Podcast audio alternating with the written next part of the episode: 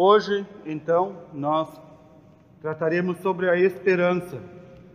Para conhecer melhor, sempre é preparado esse subsídio com os textos bíblicos, com a prática, para realmente colocarmos em prática aquilo que aprendemos. Aí a pergunta que nós devemos fazer, primeiramente, o que é essa esperança cristã que tanto se fala. Assim nos diz o Catecismo da Igreja Católica, a esperança é a virtude teologal pela qual desejamos como nossa felicidade o reino dos céus e a vida eterna. Notem, nossa felicidade, o reino dos céus e a vida eterna. Pondo nossa confiança nas promessas de Cristo e apoiando-nos não em nossas forças, mas no socorro da graça do Espírito Santo. Se parasse aqui a definição, já estaria muito bem. A nossa confiança é nas promessas de Cristo. E nós não nos apoiamos em nossas forças, mas no socorro da graça do Espírito Santo. É uma virtude que Deus dá àqueles que têm fé e nós vimos ontem, a fé não é em qualquer coisa, em qualquer um, não é em nós mesmos, não é algo que se encontra tão disseminada nos dias de hoje. Aliás, nosso Senhor, quando está para partir, para ir ao Pai, ele diz: E quando eu voltar, eu ainda encontrarei fé no mundo? Será que no mundo eu ainda vou encontrar pessoas de fé? Quando Jesus fala esta fé, ele não fala, como nós vimos ontem, qualquer coisa que nós chamemos de fé. Mas nós chamamos de fé aquela virtude que Deus dá a muitos e nós a recebemos no batismo. Mas não são todos que vivem ou que conhecem e, portanto, não vivem a verdadeira fé. Chamam de fé a qualquer coisa, a qualquer credulidade e vão amontoando muitas vezes ignorância sobre ignorância e dizendo: Eu sou uma pessoa de fé. Do mesmo modo, a esperança Muitos dizem eu tenho esperança. E quando se pergunta esperança em quê? Em quem? Como? Onde? Ou não sabem dizer a verdadeira esperança cristã, ou então a esperança dessas pessoas é nas coisas do mundo. Eu tenho esperança que vou conseguir tal coisa. Isso não é esperança cristã. Isso é uma esperança pagã. Eu tenho esperança que vou vencer na vida. Mas Jesus disse que o objetivo da nossa vida aqui não é vencer na vida. Então, que esperança é essa? Assim, a fé, a esperança e a caridade, essas três palavras já não são mais utilizadas no nosso tempo como um, com um significado único. Elas são tão embaralhadas na cabeça das pessoas quanto a palavra amor. Qualquer coisa as pessoas chamam de amor. Assim também fé, esperança e caridade. E confundem o sentido de fé e confundem o sentido de esperança. Por isso a nossa esperança qual é? O reino dos céus e a vida eterna. Ela é a nossa felicidade. Ela leva, né, a nossa felicidade. Então a esperança é como diz o catecismo, é a virtude pela qual desejamos a nossa felicidade, o reino dos céus e a vida eterna. E a nossa esperança tem que estar alicerçada nas promessas de Cristo. E não pode apoiar-se nas nossas forças. Por quê? Porque nós somos falhos, nós somos pecadores, nós não cumprimos o que prometemos, nós caímos muitas vezes. Então, diz a carta aos Hebreus, continuemos a afirmar nossa esperança, porque é fiel quem fez a promessa. Portanto, a esperança cristã, ela está edificada, ela está baseada em alguém, não em nós. A nossa esperança está baseada em alguém, em alguém que nos prometeu algo. Esse alguém é Cristo. Este Espírito que Ele ricamente derramou sobre nós por meio de Jesus Cristo, nosso Salvador, a fim de que fôssemos justificados por Sua graça e nos tornássemos herdeiros da esperança da vida eterna. Uma das primeiras coisas que nós recebemos no nosso batismo, além da fé em germe, ainda nós recebemos esta promessa.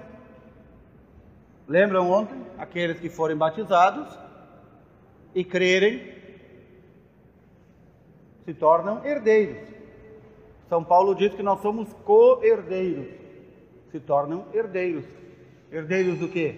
Da promessa do reino dos céus. E então ainda continua o catecismo. A nossa a esperança cristã se manifesta desde o início da pregação de Jesus no anúncio das bem-aventuranças.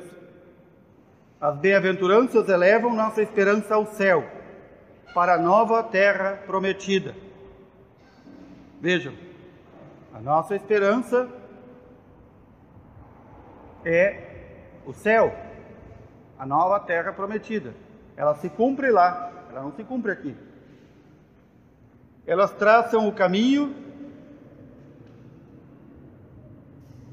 as bem-aventuranças, por meio das provações reservadas aos discípulos de Jesus. Lembram das bem-aventuranças? Pois elas traçam o caminho por meio das provações. Ela não traçam o caminho por meio da alegria e felicidade nesta vida. Ainda há cadeiras vagas aí que alguém está ocupando com material, deixe para o outro. Mas pelos méritos de Jesus Cristo e de sua paixão, Deus, pelos méritos de Jesus Cristo e de sua paixão, Deus nos guarda na esperança que não decepciona. Romanos 5:5. A esperança é a âncora da alma. Se alguém lembra daquele antigo símbolo que desde lá das catacumbas se usava entre os cristãos e que em algumas igrejas ainda se acha, embora esse símbolo está desaparecendo, são três símbolos em um: uma cruz, uma âncora e um coração. Fé, esperança e caridade. A esperança é uma âncora. Onde é que nós fincamos a nossa âncora? Aqui neste mundo? Não, a nossa âncora é lá no céu. É lá na vida eterna. Quem põe a âncora da sua vida aqui neste mundo, literalmente se ferra. O seu barco naufraga. Porque aqui neste mundo não há nada de sólido e firme para fincar a âncora. Então a âncora, que é a esperança, é no céu. Por isso, a esperança é a âncora da alma, segura e firme, penetrando onde Jesus entrou por nós como precursor. Também é uma arma que nos protege no combate da salvação. A primeira carta aos Tessalonicenses, revestidos da couraça da fé e da caridade e do capacete da esperança da salvação. Ela nos traz alegria mesmo na provação, alegrando-vos na esperança perseverando na tribulação. Vejam Romanos 12, está ali a receita diária para aqueles que não conseguem enfrentar os pequenos probleminhas que nós temos na vida. O texto continua, né? Alegrando-vos na esperança, perseverando na tribulação. Ela se exprime e se alimenta na oração. Vejam, a esperança se alimenta na oração. Não pode haver esperança sem o alimento da oração. E a oração não é fazer um sinal da cruz quando acorda e um sinal da cruz quando deita, achar que isso é oração. Isso é o princípio de cada oração. Portanto, para ser revestido deste capacete da esperança, para ter a âncora bem firmada lá no céu, é necessário, sim, alimentar a nossa vida com a oração. Diz o catecismo, especialmente no Pai Nosso, resumo de tudo o que a esperança nos faz desejar. Vejam e meditem o Pai Nosso muitas vezes e vão ver que ali está tudo o que podemos esperar e o que devemos desejar. Não mais do que ali, não mais do que aquilo. Chegou mais gente. E então, ainda continua o catecismo. Quando Deus se revela e chama o homem, este não pode responder plenamente ao amor divino por suas próprias forças. Isso é uma coisa que deve nos ficar bem claro. Assim como eu digo muitas vezes, as pessoas dizem, geralmente pessoas que não têm fé alguma ou que não praticam a sua religião ou que não vivem em comunidade, elas dizem: Eu tenho muita fé. E aquelas velhas perguntas: Fé em que, em que, como, onde? A mesma pergunta, mesma pergunta pode fazer sobre a esperança. Ah, eu tenho muita esperança. Esperança em quê? Em que que tu tem tua esperança? E vão ver que as pessoas vão responder que a esperança delas é neste mundo, nestas coisas. E então elas não têm ainda a devida contemplação de que as coisas deste mundo são caducas, que as coisas deste mundo desaparecem. E elas pensam que vão durar para sempre. Quem pensa que vai durar para sempre neste mundo, pode saber que não tem fé nem tem esperança. Amanhã veremos se terá caridade alguém que ponha sua confiança nesse mundo. Porque se falta a fé e a esperança, será que aquilo que ela chama de caridade é caridade realmente? Ou é filantropia? Muito cuidado, porque, como dizia, esses três termos são cada vez mais embaralhados na cabeça das pessoas. Então, como nos disse o catecismo, o homem não é capaz, não, é, não pode plenamente responder ao amor divino com suas próprias forças. Ele deve esperar que Deus lhe dê a capacidade de corresponder a este amor e de agir de acordo com os mandamentos da caridade. A esperança é o aguardar confiante da bênção divina e da visão beatífica de Deus é também o temor de ofender o amor de Deus e de provocar o castigo.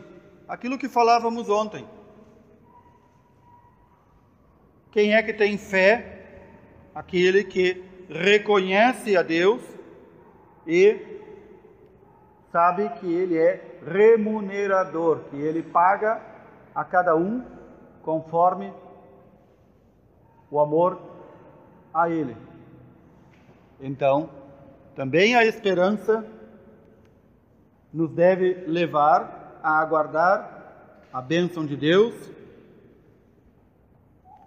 a visão de Deus, mas também ela deve ser vivida no temor de ofender o amor de Deus e de provocar o castigo. Numa época em que muitos pregam que não há castigo, e que todos, portanto, vão para o céu. Onde encontraram isso na Sagrada Escritura? Onde encontraram o céu para todo tipo de gente na tradição dos apóstolos? Onde encontraram isso na pregação da igreja? É a pergunta que a gente se deve fazer. Onde? Não vão encontrar. Aquele que não busca Deus e não o ama, não recebe o prêmio. E aí vem a pergunta: qual é o objeto da nossa esperança? e podemos encontrar muitos textos que nos falam. Porque pela esperança que fomos salvos. Isso é a carta aos Romanos, capítulo 8. Ora, ver o objeto da esperança já não é esperança, porque o que alguém vê, como é que ainda o espera? Nós que esperamos o que não vemos, é em paciência que o aguardamos. O que é que nós não vemos ainda e esperamos? A vida eterna. Alguém já viu a vida eterna? Alguém já subiu ao céu para ver como é que é? Mas nós sabemos como é que é.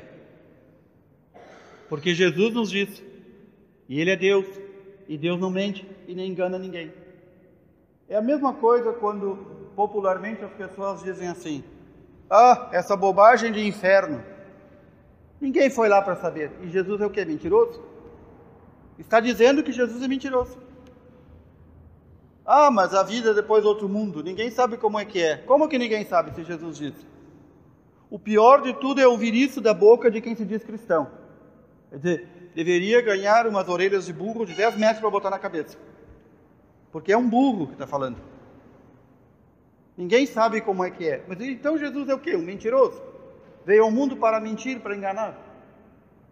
Nós cremos que Ele é Deus, então Ele falou a verdade. Então, assim como Ele falou, é. E não adianta açucarar as coisas, ou como se diz, dourar a pílula, que não é diferente, é como Ele falou.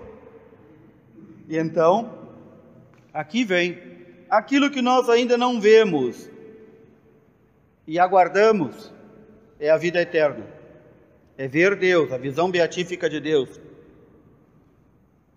E, portanto, nós esperamos, esperamos ver, porque nos foi prometido pelo próprio Cristo. Deus não se engana nem engana ninguém. Isso é não só texto bíblico, como é repetido nesses dois mil anos da igreja. Deus não se engana nem engana ninguém. Portanto, o que ele prometeu, ele cumpre. E, portanto, nós esperamos a vida eterna. Mas a gente só espera o que ainda não tem, o que ainda não vê. São Paulo aqui está falando na carta aos Romanos, capítulo 8, uma coisa tão óbvia, mas ele teve que lembrar as primeiras comunidades. Nós ainda não vemos, portanto, temos que aguardar, temos que esperar. E então nós vamos ver como é que se espera. Mas aquilo que a gente quer conseguir a gente deve lutar para obter. Jesus não prometeu o céu, a vida eterna para qualquer um, prometeu para aqueles que guardam a fé, a esperança e a caridade, aqueles que conservam e fazem ela crescer. E, portanto, aqui é necessário esperar. E então nos diz São Paulo: Nós que esperamos o que não vemos, é em paciência que aguardamos. E aí vem uma outra virtude, a paciência, que tantos santos padres na igreja escreveram sobre isso. O que é esta paciência cristã? O que é esta paciência que fez com que os mártires tolerassem as torturas, a morte? O que é essa paciência com que no nosso dia a dia a gente suporta as coisas anelando, desejando a vida eterna. Essa paciência é que vai fazer com que nós não percamos a fé nem a esperança. Então, que tipo de paciência é essa? Isso é um tema para um outro encontro. E então diz também na carta aos Gálatas: quanto a nós é espiritualmente da fé que aguardamos a justiça esperada. Notem que este é um conceito da fé que também muitos já estropiaram. Como se fala hoje em dia em Deus me fará a justiça. Assim como tem aqueles que, quando vem algo meio chocante, dizem assim: Jesus volta logo. Muito bem.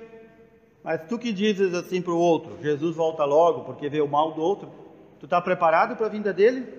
ou acha que ele vai vir só para o outro que fez o mal. Assim também, nós que aguardamos a justiça esperada, estamos prontos para a justiça de Deus? Ou nós nos achamos já perfeitos?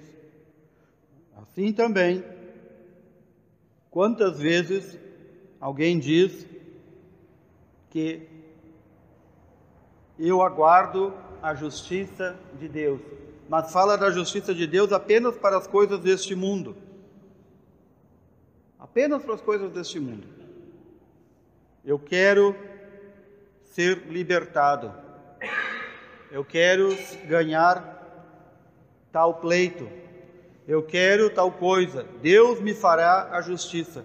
E notam que transformam Deus num resolvedor de problemas humanos. Se Deus nos deu o intelecto, se Deus nos deu sabedoria, se Deus nos deu conhecimento, será que Deus vai se meter em cada coisinha que nós vamos fazer? Onde estão os méritos do ser humano se Deus vai se meter em cada coisinha? Não há méritos. E aí então nós não somos livres mas pelo contrário, ele nos fez livres para decidir, para resolver ou para pôr problemas. Então, muitas vezes, aquele que pergunta por que Deus não fez tal coisa, como se Deus tivesse que intervir em cada momento da vida humana. Em cada momento, Deus tem que intervir para essas pessoas. Primeiramente, se deve dizer que não conhecem a Deus. Segundo, não querendo assumir a culpa ou atribuir a culpa a outro, coloca a culpa nas costas de Deus. Isso é muito comum. Então, como eu dizia aquele homem, ontem eu dizia aquele homem que ia à missa, ia porque achava que Deus tinha que protegê-lo por causa disso, que Deus tinha obrigações com ele, porque ele ia à missa, que ele então falou ao padre, a minha casa foi assaltada enquanto nós estávamos na missa. Onde é que estava Deus? E o padre respondeu: Deus estava na missa. É o lugar dele. Quando nós estamos reunidos, ele se faz presente entre nós. Ele não tem obrigação de ser vigilante da tua casa. Assim as pessoas colocam isso no dia a dia. Morreu alguém. Onde é que estava Deus? Foi assassinado alguém. Onde é que estava Deus? O bandido matou alguém. Onde é que estava Deus? pois no coração daquele que matou não estava. Isso é certo. Por isso que matou. Por isso que roubou. Então aqui a gente vai se perguntando: onde está a minha responsabilidade? Onde está a responsabilidade do outro? E não colocar nas costas de Deus, naquilo em que ele não se mete, naquilo em que ele não pode agir porque nos deu a liberdade. E então, também lá no grande massacre, não só dos judeus, mas dos cristãos, dos ciganos, na Segunda Guerra, no Holocausto. Teve gente que perguntou, quando o Papa Bento XVI foi visitar os campos de concentração, perguntaram a ele: onde é que estava Deus? Onde é que estava Deus que deixou matarem 6 milhões de pessoas? E o Papa disse: estava aqui, junto com eles, sendo morto não estava junto com os que mataram, estava junto com os que estavam sendo mortos. Então, aqui a gente tem que se perguntar: onde é que estava Deus? Onde é que estou eu? Onde é que está o meu outro? O meu próximo? Então, o nosso objeto da esperança, ver esse objeto da esperança já não é esperança. Quem já viu a vida eterna vai esperar o quê? Portanto, nós ainda não vemos a vida eterna. Nós sabemos como é, porque Jesus nos revelou, mas nós esperamos. E então nós aguardamos essa justiça esperada. Aguardar a vida eterna é também aguardar a justiça de Deus, não só para o outro, para mim também.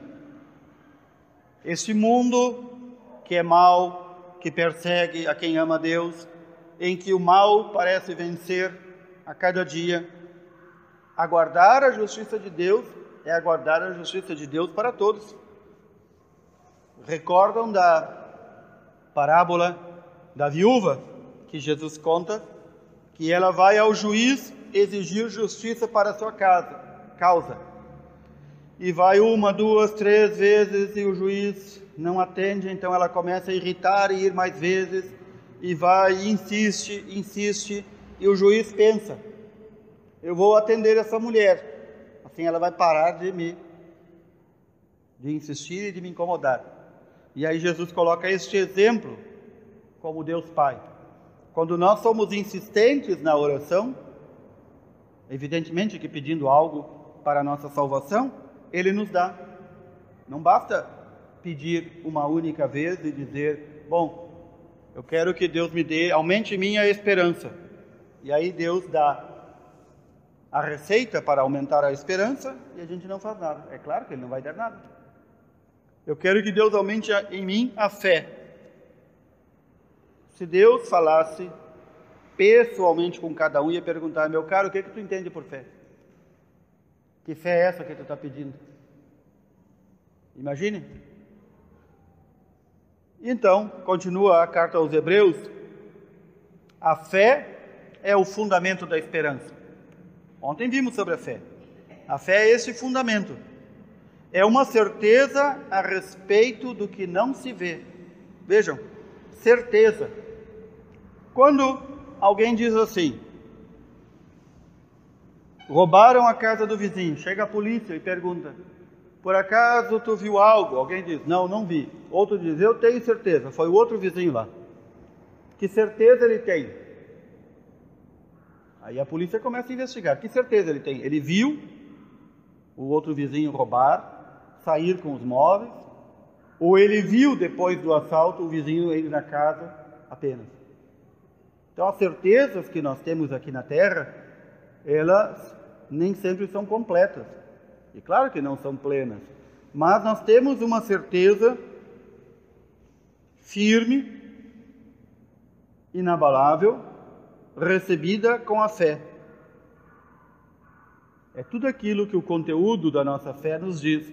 Por isso que nós rezamos o credo, não só na Santa Missa, mas deveríamos rezar todo dia para recordar.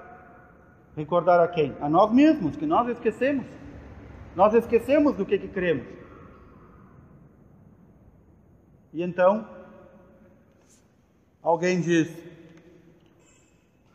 Tu que é cristão, em que que tu crê?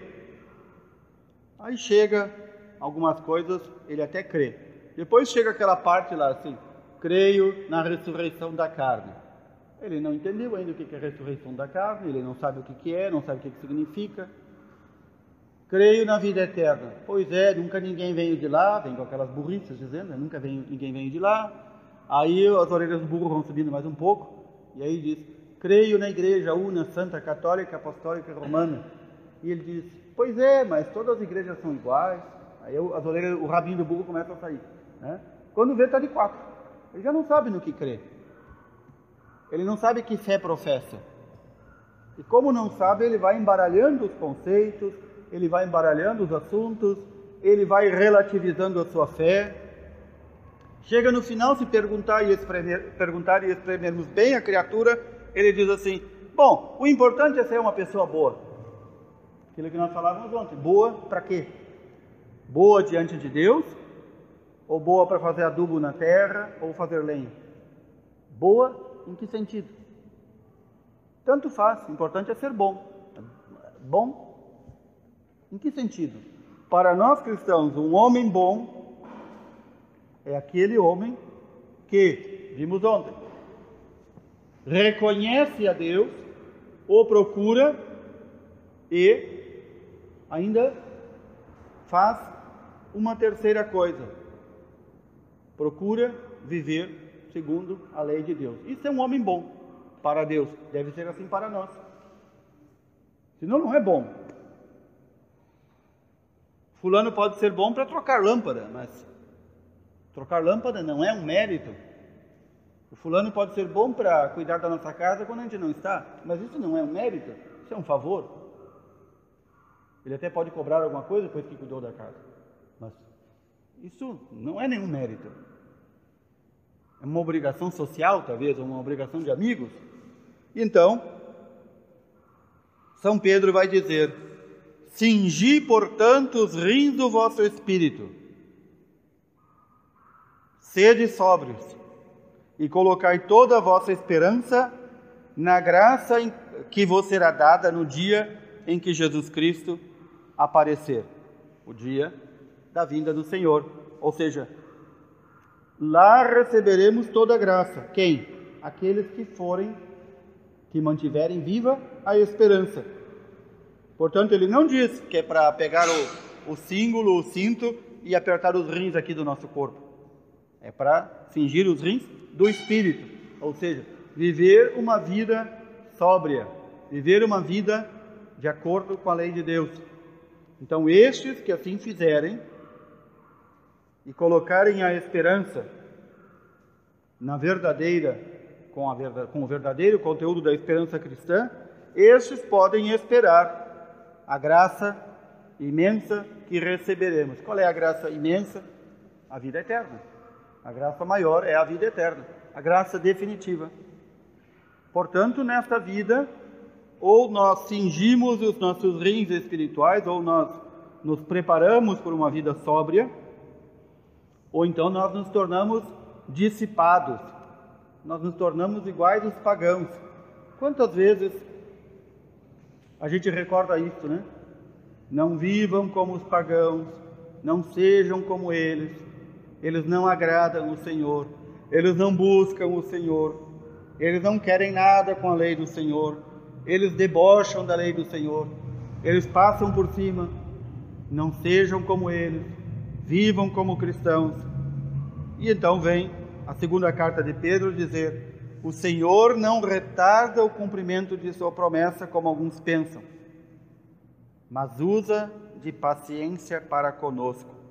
Não quer que alguém pereça, ao contrário, quer que todos se arrependam.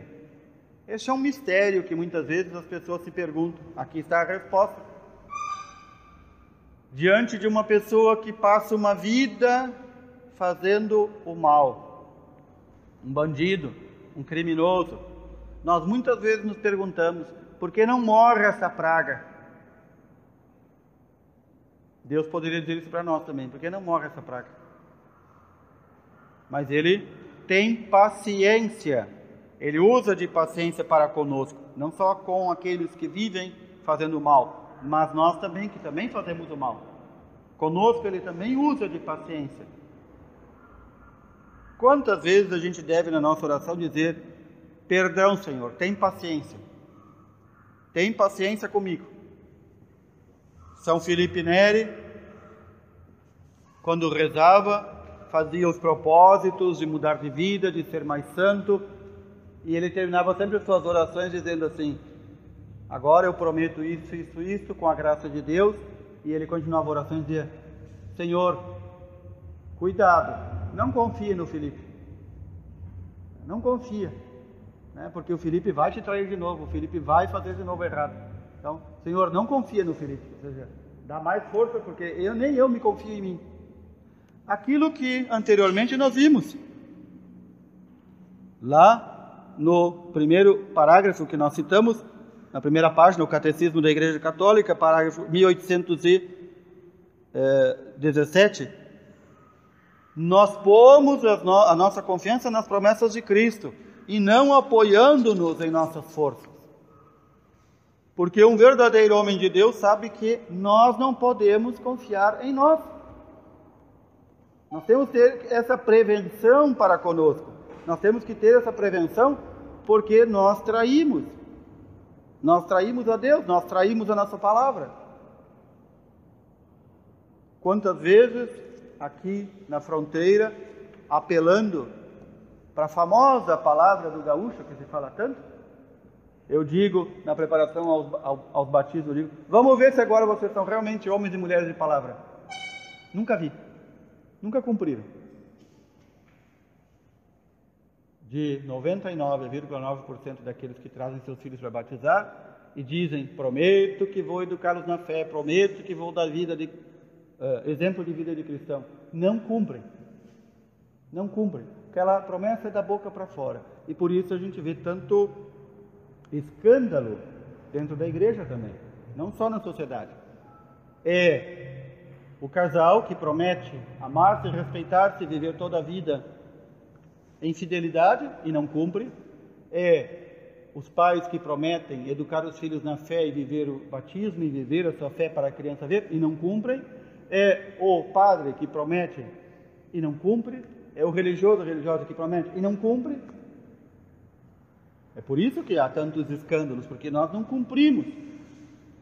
Alguém pode dizer, bom, isso é uma deficiência humana, isto é normal ao ser humano. Não é normal, é comum. É comum mas não é normal. Nós podemos sim, com as, as forças que Deus nos dá, nos mantermos fiéis. Como é que Deus dá forças? Como é que Deus dá graças? Por meio da oração. Se não rezamos, não recebemos as graças. E aquelas que nós recebemos sem oração e sem pedir, não chegam a nós. Eu dou sempre o exemplo para as crianças que é como a chuva, as graças de Deus, é como a chuva que cai em cima do asfalto. Não penetra. O asfalto é o coração duro, é a pedra dura, é o chão terroso que já não entra mais água. Então ali nós vimos ontem, né? Na última parte sobre a fé, como é que se pode perder a fé? Pode se perder a fé pelas conversas impróprias, mundanas, más companhias, pela vida dissoluta, pelo orgulho, pelo abuso das graças divinas, por tudo isso se pode perder a fé. Ora, se a fé é o fundamento da esperança, perdeu a fé, perdeu a esperança. E então já perdeu tudo. Por isso, Santo Afonso Maria de Ligório vai repetir muitas vezes uma frase que parece exagerada, mas não é. Quem reza se salva, quem não reza já está condenado. Claro, que dúvida. Morrendo a fé, acabou o pavimento inferior, o fundamento da esperança. E então, nós sabemos que nós somos fracos, pecadores, que nós não cumprimos as nossas palavras, que nós somos mentirosos, que nós somos hipócritas. Ai de quem disser que não é. Vai fazer como aquele meu colega que dizia: Eu sou o mais humilde de todos aqui. O hipócrita diz: os outros é que são hipócritas, eu não. Os outros é que são mal, eu não. Por que, que Deus não vem e acaba com essa gente? Será que tu não está no grupo dessa gente? Então, examinar-se a si mesmo, pedir perdão a Deus por tantas graças que nós desperdiçamos diariamente, pedir a paciência do Senhor sobre nós aqui, recordemos que todas as vezes em que Deus permitiu que Nossa Senhora aparecesse e desse algum aviso, tantas vezes ela disse: rezem, façam penitência, rezem por aqueles que não rezam, porque muitos vão ao inferno porque não tem quem reze por eles. E ela diz: penitência, penitência, penitência, porque o braço de meu filho já pesa. Ou seja, Deus já está pronto para descarregar a sua fúria contra a humanidade. E então, a gente ouve isso e diz: bom, isso é com os outros, não é comigo. Eu não preciso de penitência. Eu não preciso de abstinência. Eu não preciso regular as minhas conversas. Eu não preciso me confessar. Eu não preciso. E vai indo. E vai o diabo soprando no ouvido. Vai, continua assim que tá bom.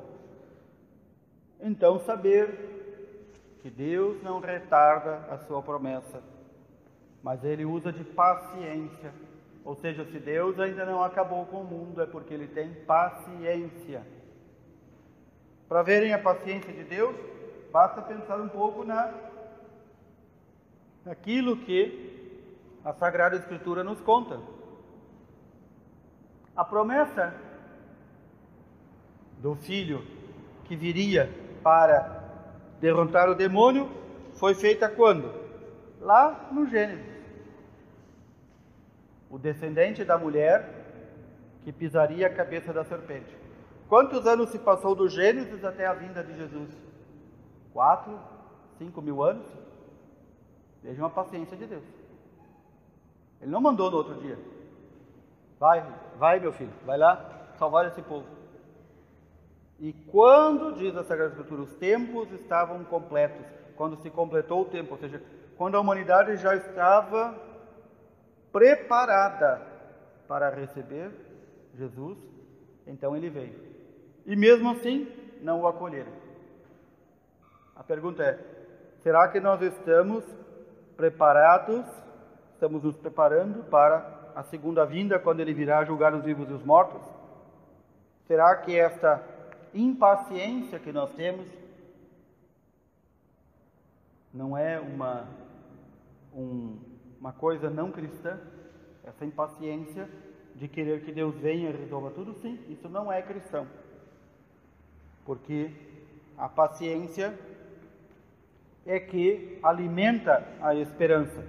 Então, sermos pacientes, especialmente com o outro, é o mais difícil. Sermos pacientes com o outro. Isso não quer dizer que a gente tenha que andar tudo em câmera lenta, como uma lesma, como que não vai.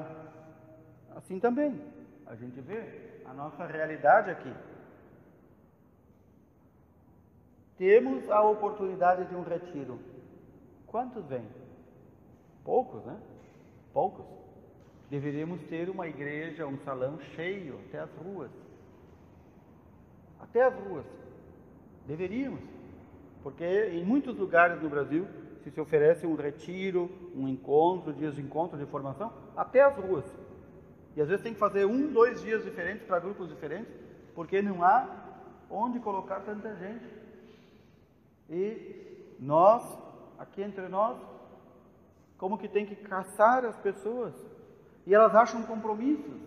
Elas acham como aqueles convidados para a ceia do Senhor, para o banquete do casamento, eu tenho um boi, uma junta de bois que eu comprei, eu vou lá testá-los. Eu comprei umas terras, quero visitá-los. Eu tenho que visitar não sei quem. E vão perdendo as oportunidades. E vai se perdendo, e vai se perdendo. E chega um momento, ah, mas eu queria tanto. Não tem mais, acabou a hora se terminou. E assim nós vamos perdendo as oportunidades e não aproveitamos. E nós queremos que Deus tenha paciência conosco. Ele tem paciência conosco. Ele vai até o limite da paciência conosco. Imaginem quantos que saem desta vida e Deus agiu com paciência com eles toda uma vida e chegou o final e não aproveitaram nada dessa paciência de Deus. Se diz assim, perdeu a corrida. Só que tem uns que não correm, não querem correr. Querem já ganhar tudo pronto. Então, vem aqui os motivos da esperança. Já o profeta Isaías, anunciando a vinda de Jesus, diz: Em seu nome as nações pagãs porão a sua esperança. São Mateus repete isso no capítulo 12. Em seu nome, as nações pagãs porão a sua esperança. Notem que a vinda do Filho de Deus foi para quem? Para o povo eleito, para o seu povo. E, no entanto, o seu povo não o acolheu. E, portanto, as nações pagãs, assim éramos nós, antes de sermos cristãos, né, receberam tudo aquilo que eles não receberam. Então nós, nas nossas origens, fomos aquela nação pagã que recebeu as promessas daqueles que receberam e não aproveitaram. Então nós também pomos a nossa esperança no nome de Jesus. São Paulo ainda vai nos dizer aqui, novamente, nos prevenir, nos prevenir contra o orgulho, contra aquela mania de acharmos que nós estamos prontos e que Deus tem que ser impaciente com os outros, mas conosco, conosco sim, paciente. Portanto, quem pensa estar de pé, veja que não caia. Quantas vezes nós temos que lembrar disso? Quando nós vemos até mesmo os escândalos na igreja. Fulano fez tal coisa mal, ruim, causou escândalo. A primeira coisa que nós devíamos fazer, rezar por ele. A segunda, pensar, eu poderia fazer pior. E nós muitas vezes não recordamos disso. Eu poderia fazer pior. Se eu me conheço, eu sei que eu poderia fazer pior. Como é possível que aquele fulano que nós achávamos que era tão cristão, tão bom, quase um santo, foi cair desse jeito? Eu poderia fazer pior. As minhas falhas me dizem que eu poderia fazer pior. Portanto, quem pensa estar de pé, veja que não caia. Não vos veio, não vos sobreveio tentação alguma que ultrapassasse as forças humanas. Deus é fiel, não permitirá que sejais tentados além das vossas forças, mas com a tentação ele vos dará os meios de suportá-la e sairdes dela. Ora, Deus, nos momentos de tentação, dá forças a todos a todos? A quem reza. Não a todos. A quem reza. Quem não reza, quem não pede a graça de Deus, qualquer mínima tentação que vem cai. E então, nenhuma tentação está acima das nossas forças. Mas, se alguém não põe a sua vida de oração em dia, qualquer tentação é grande. E a pessoa diz: Bom, eu não vou resistir mesmo, já vou cair nela. E aqui as tentações, não pensem apenas coisas grotescas e feias e, e imundas.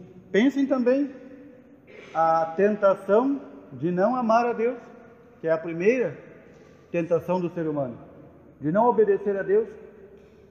Quem de nós já não caiu nessa tentação?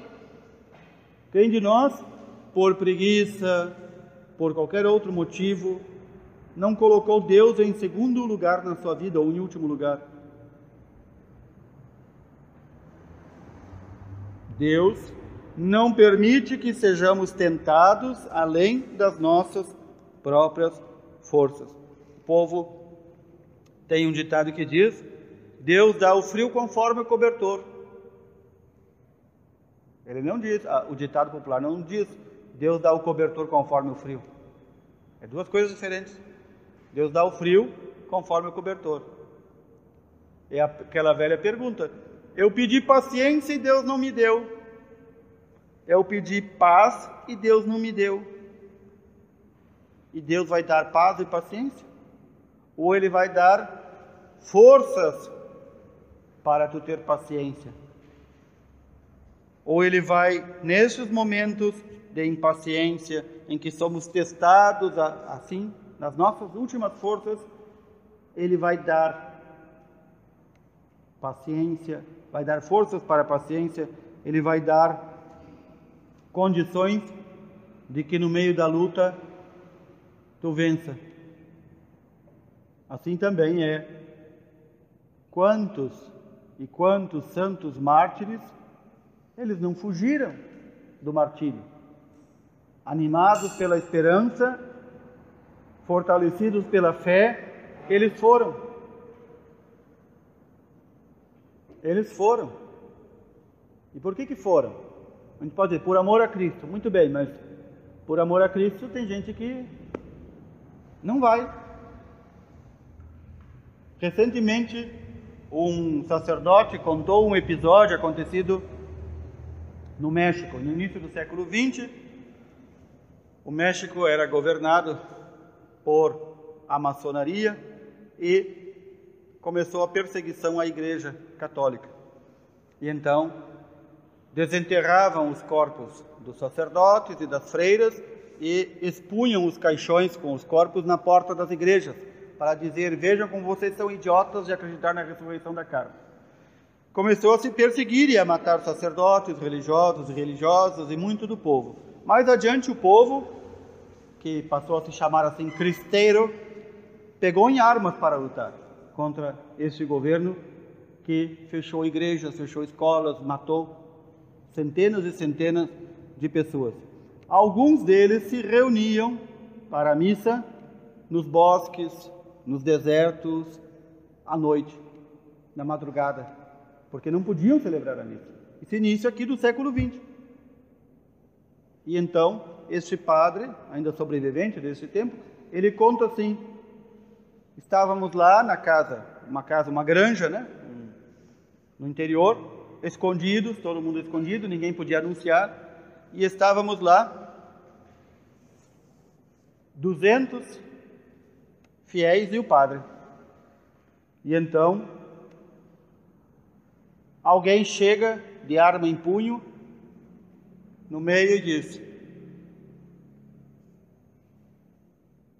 Quem ficar aqui, quem estiver nessa missa, será morto. Ficou o padre e mais seis pessoas para ser morto. Os outros correram, deram no pé, porque viram que aquele queria matar os que eram cristãos. E então, este que anunciou que ia matar os cristãos, no final, quando debandou aquele, aquele povo todo, disse ao padre: Padre, os falsos, os hipócritas já foram, pode continuar a missa. Não era um militar que vinha matar, era um outro cristão. Os falsos os hipócritas já foram. Vamos continuar a missa. Ou seja, de 200, seis ficaram. Então, estas provas da nossa fé é muito muito a diário isso acontece, nós não percebemos. Não precisa vir alguém perseguir publicamente e por meio do governo a igreja. A perseguição é diária. A perseguição é diária, é só prestar atenção. Por quê? Porque o mundo não me amou, diz Jesus, e o mundo me odiou, e o mundo me perseguiu, e vai odiar e perseguir aqueles que me amam. Então, quem pensa que está tudo bem, que a sua relação com o mundo está tudo bem, cuidado onde está pondo a sua esperança, cuidado que tipo de fé tem vivido, e então, aqui Vem de novo, cuidado quem pensa que está de pé, para que não caia. Deus não permite tentação que ultrapasse as forças humanas. São Paulo vai dizer da, da várias perseguições que ele sofreu, ele vai dizer aquela que ele sofreu na Ásia. Não queremos, irmãos, que ignoreis a tribulação que nos sobreveio na Ásia fomos maltratados ali desmedidamente, além das nossas forças, a ponto de termos perdido a esperança de sair com vida. Sentíamos dentro de nós mesmos a sentença de morte, para que aprendêssemos a pôr a nossa confiança não em nós, mas em Deus que ressuscita os mortos. Vejam, a tentação de desistir, a tentação de perder a verdadeira esperança, a São Paulo, naquela perseguição na Ásia, foi tão grande que ele disse: Isso vem de Deus. Essa perseguição é permitida por Deus para que teste o meu amor, para que teste a minha esperança, para que eu não ponha confiança em mim mesmo. E então fala: Ele nos livrou e nos livrará de tamanhos perigos de morte. Sim, esperamos que ainda nos livrará. E aí vem o porém se nos ajudardes também vós com orações em nossa intenção. Ou seja, comunidade, reze por mim, diz São Paulo. Reze por nós que estamos fazendo a obra de Deus. Quantas vezes a gente recomenda? Rezem pelos vossos sacerdotes. Tá bom. Rezou pelo padre? Não. Rezou pelos líderes da igreja? Não. Rezou pelos teus irmãos da comunidade? Não. Rezou por aqueles que vivem aí no território da paróquia, mas nunca apareceram? Não. Como é que quer que, se eles não rezam, e se a gente rezando, as tentações são maiores, como é que quer que resista às tentações? Como é que quer que mantenha firme a esperança? São Paulo aqui está lembrando da intercessão que toda a igreja tem um pelo outro. E então o católico que não conhece a sua fé, aquele que foi batizado mas vive como pagão, ele diz assim: Eu não acredito na intercessão dos santos. Eu não acredito que vale a pena rezar um pelo outro. Aí ele abre aspas e fecha aspas, se converte a uma seita qualquer, uma igreja fundada por qualquer espertalhão, e diz assim: Pastor, pode rezar por mim? O que, é isso? É intercessão. Quer dizer, o pastor pode rezar por mim, mas o padre não pode, meus irmãos não podem. Era de pegar um porrete e bater na cabeça, né? porque hum, a pessoa não pensa nem o que está falando. Nós sim temos esse poder diante de Deus de rezar uns pelos outros. E temos sim a obrigação de rezar para que o outro não perca a fé, não perca a esperança. Sem isso, acabou. Acabou. Papa Francisco nos lembra: a igreja não é uma ONG, não é uma organização não governamental, não é um clube, não é um sindicato. A igreja é este vínculo que todos nós temos como membros de um corpo com a cabeça que é Cristo. E, portanto, nosso vínculo se dá sempre também por meio da oração um pelos outros. Olha, fulano parece que está perdendo a esperança na vida eterna. Ou fulano parece que está perdendo a fé. Então eu devo rezar por ele. Então nós devemos rezar por ele. Não há outro modo. Não há outro modo. Não há como enfiar fé e esperança a machadada na cabeça de alguém. Se fosse, eu já teria feito. Não há como. É pela oração.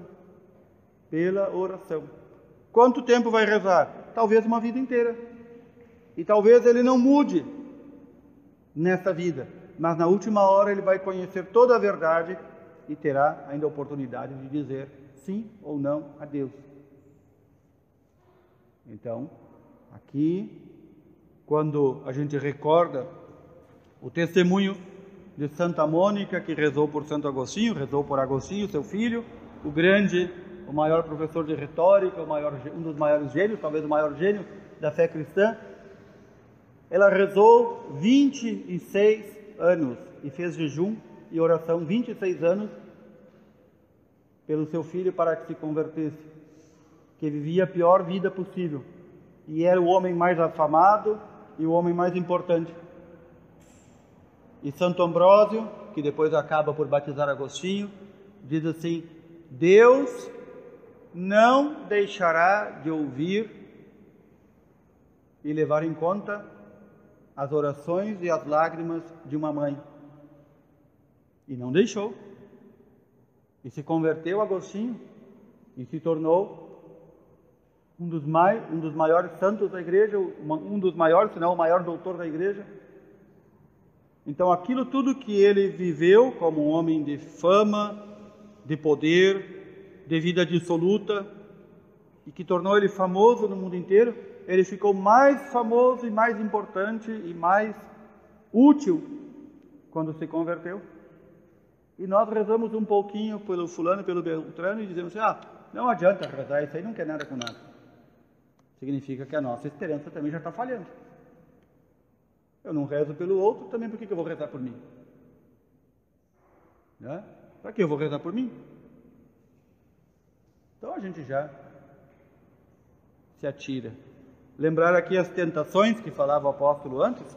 A Santa Catarina de Sena, e outros grandes santos e santas, mas eu quero lembrar aqui o exemplo de Santa Catarina de Sena, que foi uma mulher também que viveu uma vida muito dissoluta antes de se converter. Quando ela começou o processo de conversão, com jejum, com penitência, com mudança de vida, com oração, ela ouvia, ouvia o diabo dizendo a ela: Deixa de ser idiota, vai viver como as outras.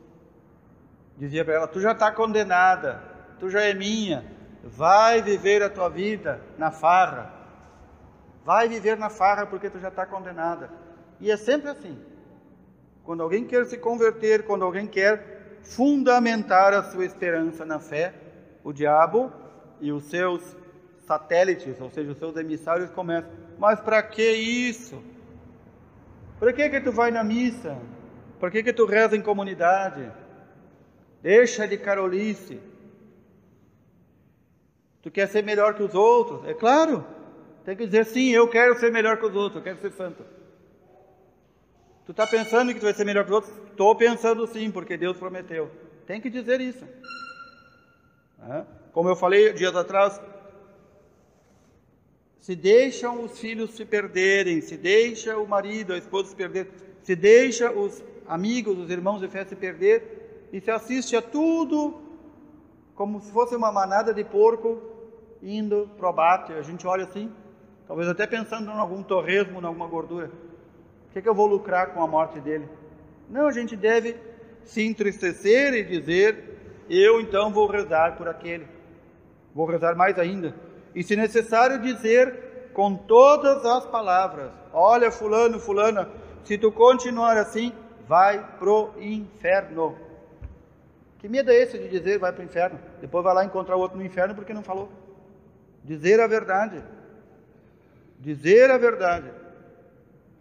O modo como tu procede não é o modo como agrada a Deus. Ah, mas o fulano vai brigar comigo. Que bom. Então tu vai rezar mais por ele ainda. Mas falou a verdade. E então, aqui São Paulo lembrando, quase que nós perdemos, ele e seus companheiros, quase que perdemos a esperança por causa da perseguição que sofremos na Ásia. Mas nós só não perdemos a esperança porque vocês rezaram por nós. E mais ainda, porque nos lembraram, nos recordaram que a nossa esperança não deve estar em nós. Quando começam as perseguições, ainda no tempo de Nosso Senhor, os discípulos já começaram ali, como a gente diz, a se encagaçar. O que, que nós vamos falar quando nós somos chamados lá na sinagoga? O que, que nós vamos dizer diante do juiz? Eles vão nos prender. E Jesus diz: Não preparem discurso nenhum. O Espírito Santo vai dizer o que vocês devem dizer. Ou seja, vocês têm que estar em oração e então vão enfrentar os desafios. Quando Santo Inácio de Antioquia foi condenado à morte, idoso, ia ser mandado de Antioquia a Roma, conforme o costume, amarrado, puxado por uma carroça, por todos os lugares onde ele passava, as comunidades pequenininhas que estavam surgindo de cristãos e que muitas ele ajudou a fundar, diziam: Vamos salvar o bispo Inácio, vamos mandar cartas aos governadores, vamos contratar os melhores advogados para defendê-lo. E ele ficou sabendo disso e todo mundo queria achar um jeito de livrá-lo do martírio. E ele escreveu a várias comunidades, e uma das cartas ele diz: Não façam nada disso. Eu lá vou ser levado a Roma, no circo máximo, lá eu vou ter a oportunidade de ser triturado pela boca dos leões por amor a Cristo. Lá eu vou ser o trigo de Cristo que será triturado na boca dos leões. Vejam que que esperança tinha esse homem, que confiança. Por quê? Porque sabia em quem botava sua confiança. Ele está dizendo: não confiem aí nos juízos humanos, não confiem nas próprias forças, Não busquem se defender. Se entreguem. Querem matar? Que nos matem. Isso é a fidelidade a Deus. Aquele grupo de seis que ficou de duzentos. O que é isso? Vai morrer quem aqui for cristão e continuar. Vão embora, ficam somente seis. Isso é a confiança. Isso é a esperança. Isso não é uma atitude humana. Não é coragem humana. Essa coragem não é humana. Essa coragem vem da paciência que Deus dá àqueles que pedem. Ah, mas eu vou lá enfrentar a morte, eu vou lá. A gente fala de boca. Chegar na hora do tiro e da facada, a gente corre. Ou até nega Cristo. Então, esta confiança é que faz, como lá naquele caso que falei, da grande perseguição no México, aquele menino, se não me engano, 11, 12 anos, José Sánchez del Rio, que ele chega para a mãe dele e diz: assim, Mamãe, nunca como agora foi fácil ser, nunca como agora foi, é tão fácil ser santo. E ela diz o quê? Porque, claro que estava sabendo que estava sendo perseguido. Eu vou entrar no exército cristeiro para combater os que nos combatem e que nos matam. Enquanto centenas, dezenas ou centenas de homens fugiram e apostataram, abandonaram a fé, esse menino, 11, 12 anos, diz: Eu vou. E ele vai para o exército cristão e acham lá uma farda para ele, e ele dá um jeito de ajeitar aquela farda para caber nele, carabina em punho.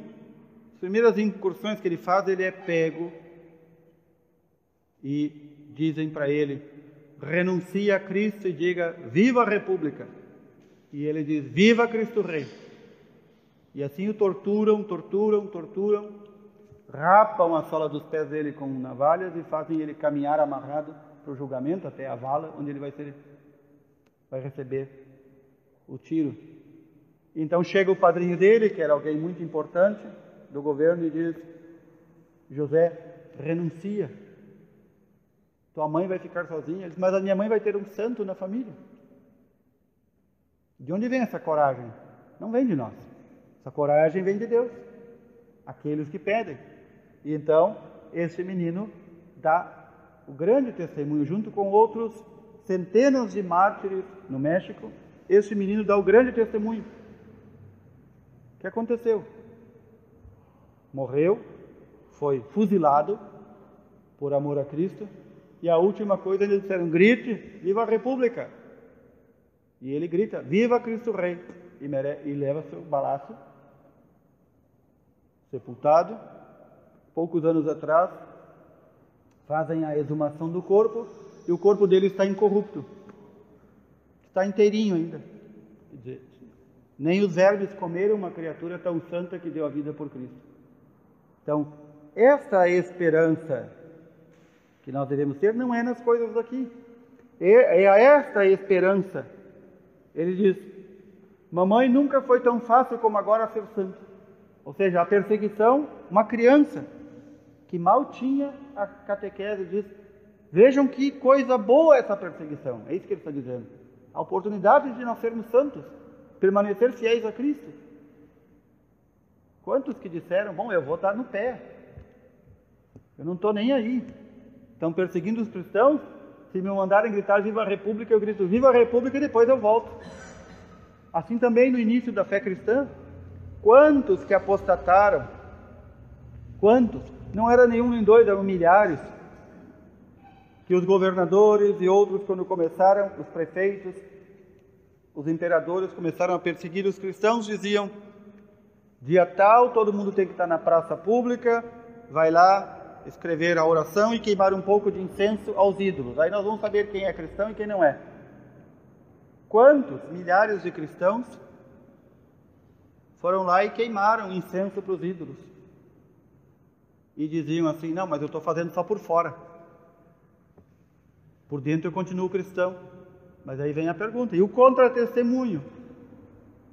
E o contra-testemunho? Ou seja, para não ser morto, para não perder seus bens, eles fizeram um papelão na frente dos outros. Isso é o contra-testemunho. E muitos mais apostataram, abandonaram a fé por causa destes. Quando começou a passar a perseguição, estes que apostataram voltaram e queriam voltar à igreja. Muitos bispos disseram: não, negou Cristo, não volta mais. Fora, aqui não é teu lugar. Outros bispos disseram: não, eles façam penitência, eles reconheçam publicamente que erraram e então podem voltar. Graças à misericórdia, essa segunda opção foi a que venceu. Ou seja, façam penitência e podem voltar. Não é assim com essa paciência que Deus nos trata? É assim que Ele nos trata. A gente vai lá, dia a dia, como diz São Felipe, a gente promete ser bom, questão de segundos depois já mete as garrinhas de fora, as garrinhas do rabinho e o chifrezinho para fora, e já começa a fazer o mal. Então, de novo, Deus age com paciência conosco, de novo a gente tem que rezar e pedir perdão. Por isso que a gente recomenda sempre o exame de consciência antes de dormir, para pedir perdão. Não é para fazer aquela listinha, hoje eu fiz isso de bom, hoje eu fiz aquilo de mal. Mas Deus é bom, estou perdoado. Não, eu tenho que pedir perdão. Eu tenho que me conhecer. Então, esta graça de permanecer fiel na verdadeira esperança de São Paulo ela é obtida pela intervenção de muitas pessoas. É pela oração da igreja, do povo de Deus, é que alguns conseguem permanecer fiéis. É pela oração. Não é por outra coisa. Não é por discursos, nem palavras, nem gestos. É pela oração.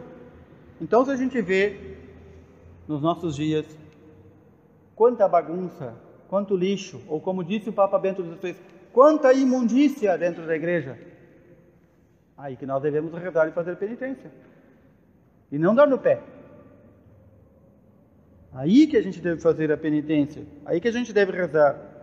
E então, para completar, antes do nosso intervalo, diz ainda São Paulo: Estou persuadido de que aquele que iniciou em vós esta obra excelente lhe dará o acabamento até o dia de Jesus Cristo. Até o dia da vinda de Cristo, Deus vai dar o acabamento em nós. Ou seja, nós começamos ali no nosso batismo esta obra que é de Deus. A obra de Deus é em cada um de nós, na vida de cada um de nós. Nós temos a nossa papel, a nossa tarefa de ajudar nesta obra, mas então Deus promete que dará todas as condições de chegar o último dia aqui na terra santos. Se é esse o objetivo final, e é, ele vai dar todas as condições. Antigamente se falava assim, como uma, uma comparação, de que no céu teremos a casa de acordo com o material que enviarmos. É uma comparação. Mas isso está em São Paulo. São Paulo diz: quem edifica sobre palha, colherá sobre palha. Quem edifica sobre o bronze, colherá sobre o bronze. Por aí vai. Né? Quem edifica sobre o ouro, ou seja, que material eu mando para a obra, a obra vai sendo edificada. A obra vai sendo edificada em nós de acordo com o material que fornecemos. Fulano quer construir num barranco, que a primeira chuva o barranco cai quer colocar a sua casa não sobre a rocha, mas sobre a areia, queria o quê? Que a casa caísse ou ficasse em pé? Fulano constrói a casa dois, três andares, não faz viga, bota material de quinta categoria em cima de um barranco e não quer que com a chuva caia? Óbvio que vai cair. Assim nós fazemos com a nossa vida. Em que material nós estamos, sobre que material estamos construindo? Construir em material nobre não em qualquer porcaria. Porque quem constrói sobre a porcaria, na porcaria viverá. Então, sabemos que Deus dará o acabamento até o dia da vinda de Jesus. Porque é Deus quem, segundo o seu beneplácito, realiza em vós o querer e o executar. Carta aos Filipenses, capítulo 2, versículo 13. É Deus, segundo a vontade dele, que realiza em nós tudo aquilo que é bom, é justo e santo. Mas nós temos que ajudar na execução. Nós temos que ajudar querendo.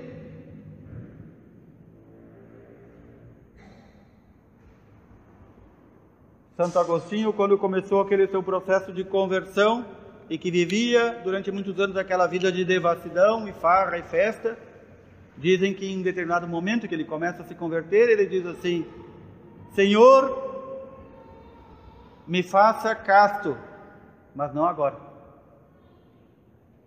Quantas vezes a gente diz isso? Senhor, me faça santo, mas não agora, deixa para depois. Não tem depois. Deus me faça crescer em santidade, mas não agora. Ou como aquela mãe que eu falei esses dias que dizia: Eu estou lá rezando, pedindo a Deus que me dê paciência, que me dê fortaleza, que me dê tranquilidade, e digo: Senhor, me dê paciência, tranquilidade, fortaleza, me faça ser mais compreensível. E aí o filho grita: Mãe, cala a boca, demônio. É que Deus vai dar alguma coisa a esse tipo de oração? Isto é oração? Não é oração nenhuma. É achar que Deus vai violentar a nós mesmos e nos fazer santos. Como Deus não leva ninguém a cabresto, a soga, a paulada para o céu, se nós não fizermos a obra em nós. Então a pergunta é: se a nossa esperança está aqui neste mundo ou a esperança verdadeira está na vida eterna. Muito bem. Com que material eu vou edificar? Vou edificar a minha vida espiritual.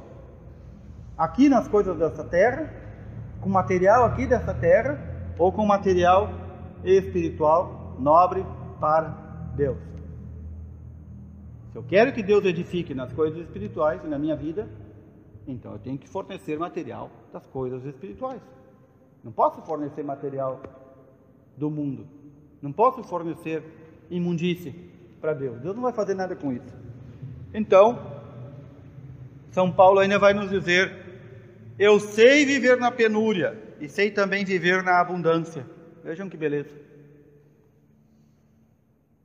Nós sabemos viver na penúria e sabemos viver na abundância. Estou acostumado a todas as vicissitudes a ter fartura e a passar fome, a ter abundância e a padecer necessidade. Tudo posso naquele que me conforta, naquele que me fortalece. Né? Confortar é dar forças. A gente vê isso muito, né? Em carros por aí, às vezes colocam adesivo, tudo posso naquele que me conforta. Ou nas casas, nas lojas. Aí pergunta a pessoa, o que é isso? O que significa?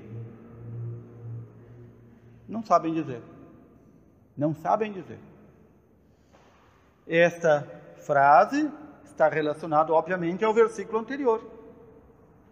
Tu sabe viver na penúria? Sabe? Sabe viver na riqueza? Na riqueza todo mundo sabe.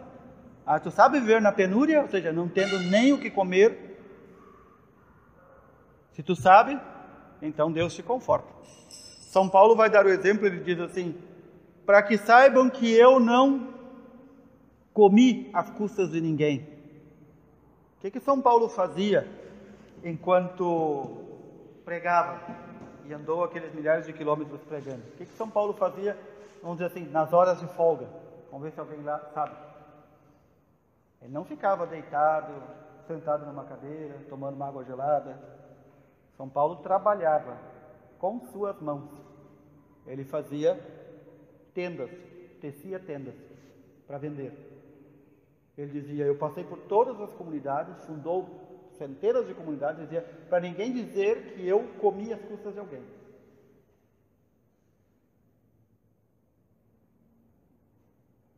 Para ninguém dizer que eu comi as custas de ninguém. Eu trabalhei com minhas mãos.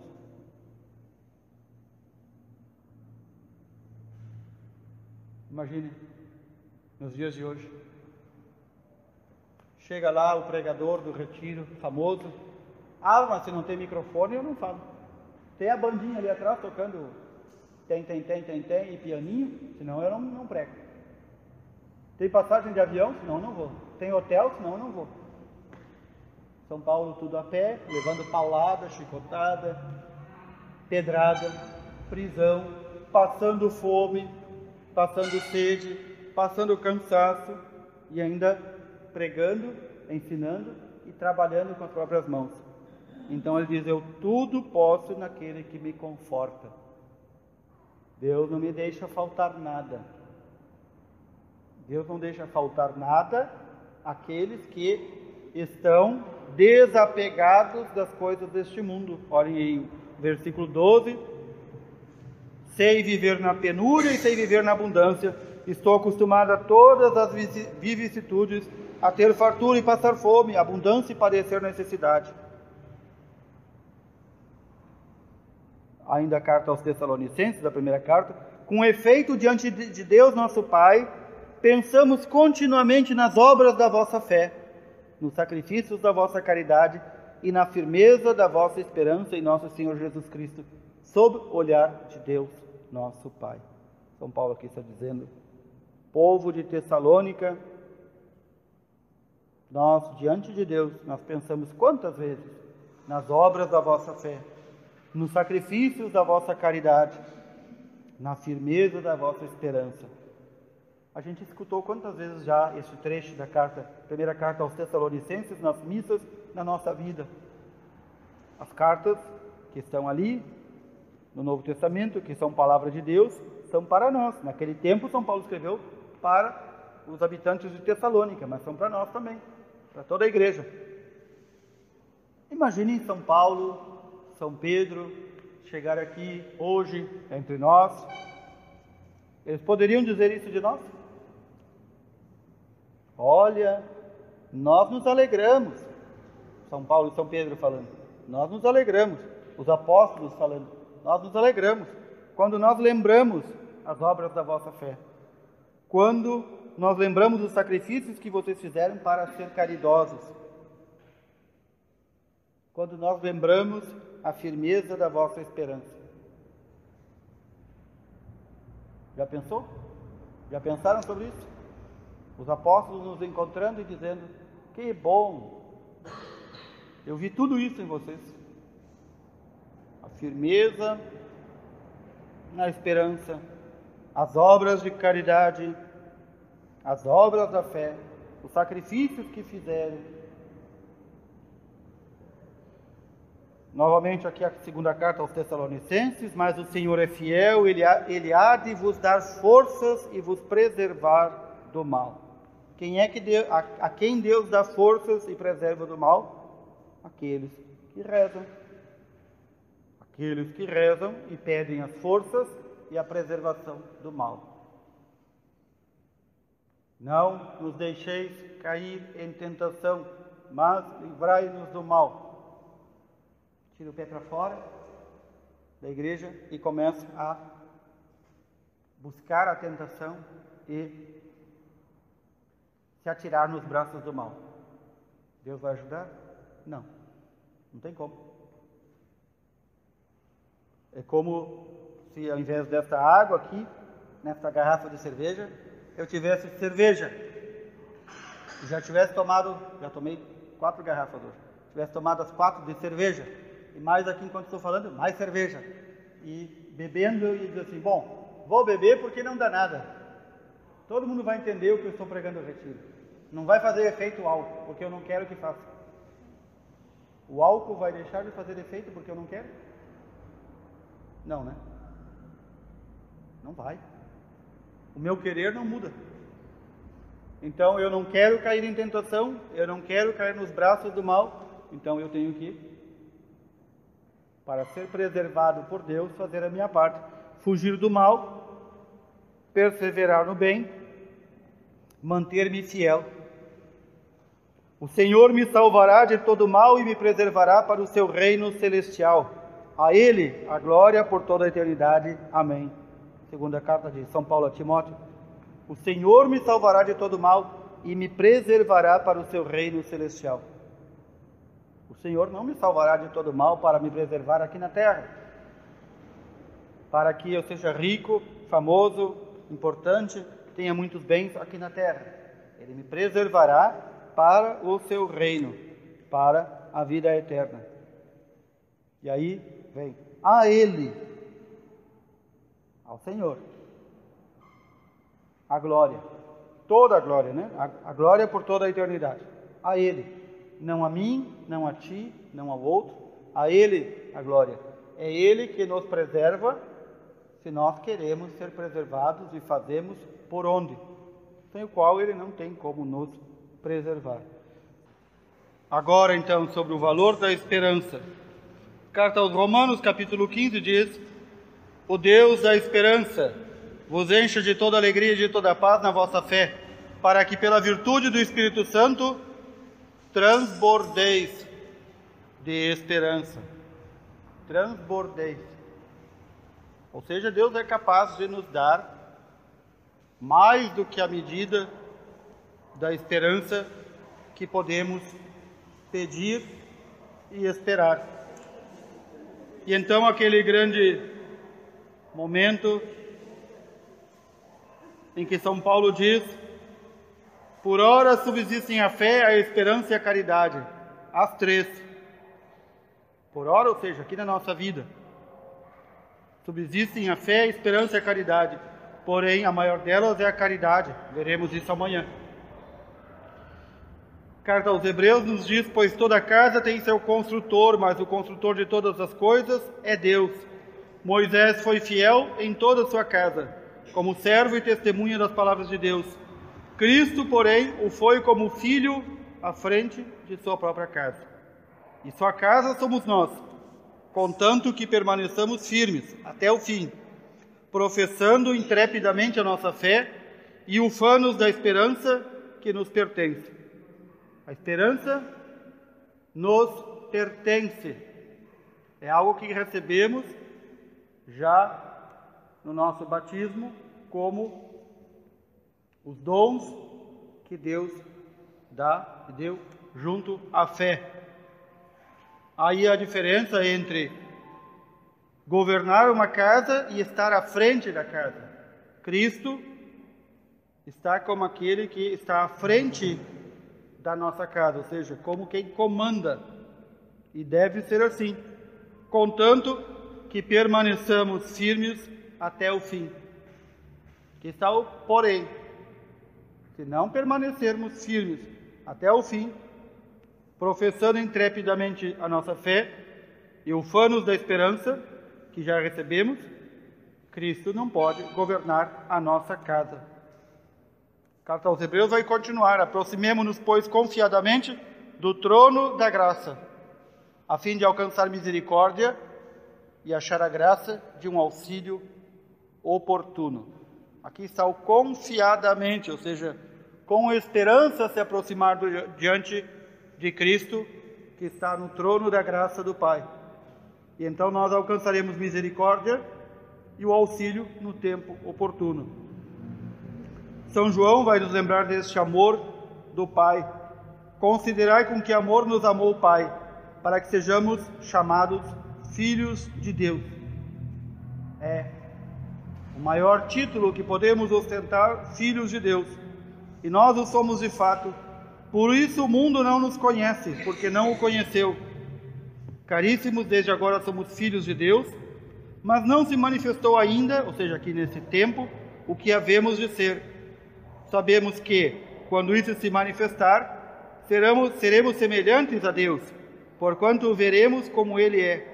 E todo aquele que nele tem essa esperança torna-se puro como Ele é puro. A santificação, portanto, se dá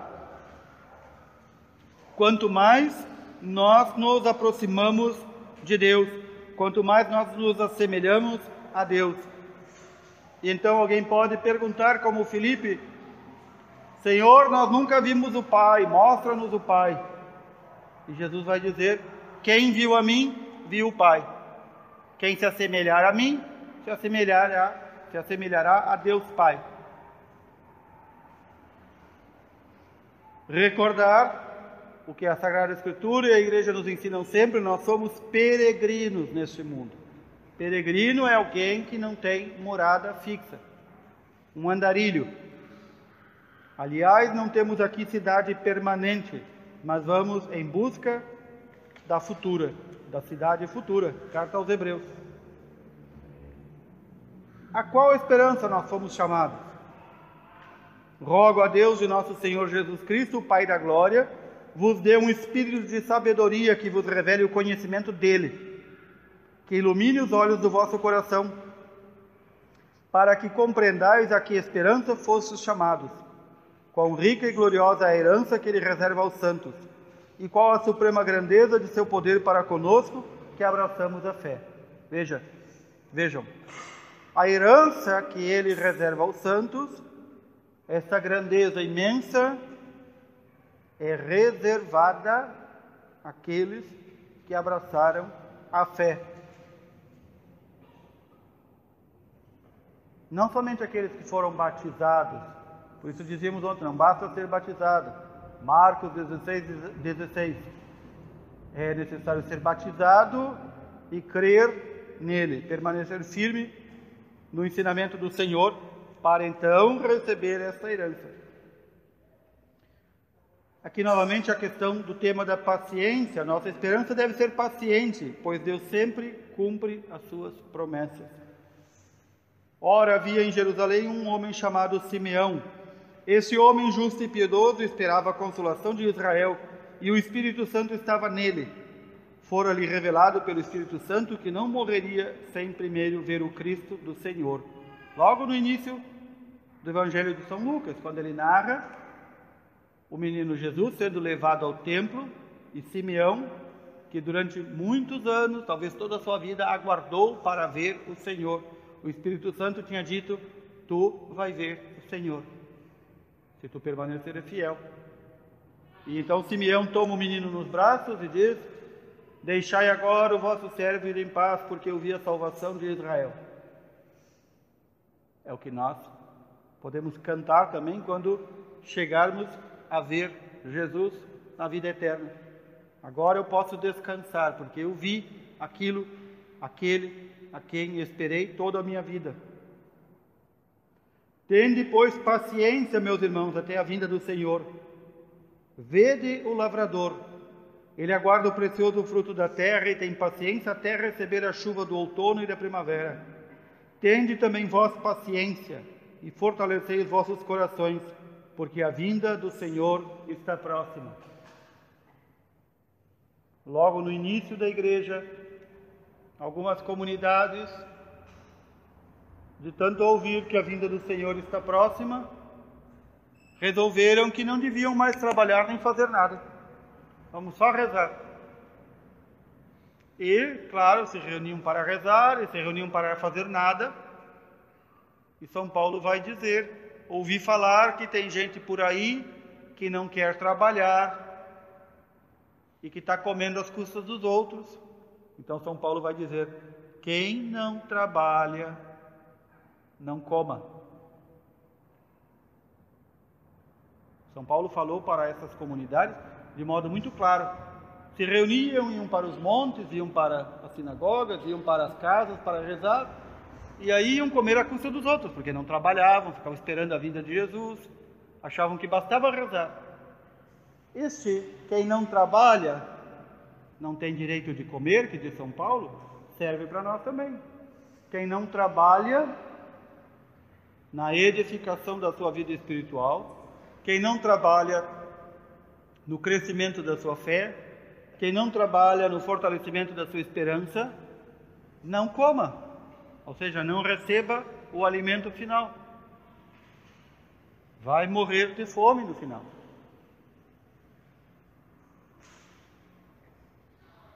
O Salmo 39, 40 nos diz: Esperei no Senhor com toda confiança. Ele se inclinou para mim, ouviu meus brados, tirou-me de uma fossa mortal, de um charco de lodo, assentou os meus pés numa rocha, firmou os meus passos, pôs-me pôs nos lábios um novo cântico, um hino à glória do nosso Deus. Muitos verão essas coisas e prestarão homenagem a Deus e confiarão no Senhor. Feliz o homem que pôs sua esperança no Senhor e não segue os idólatras nem os apóstatas. Feliz o homem que pôs a sua esperança no Senhor. A mesma palavra de Deus nos diz: Maldito o homem que confia em outro homem.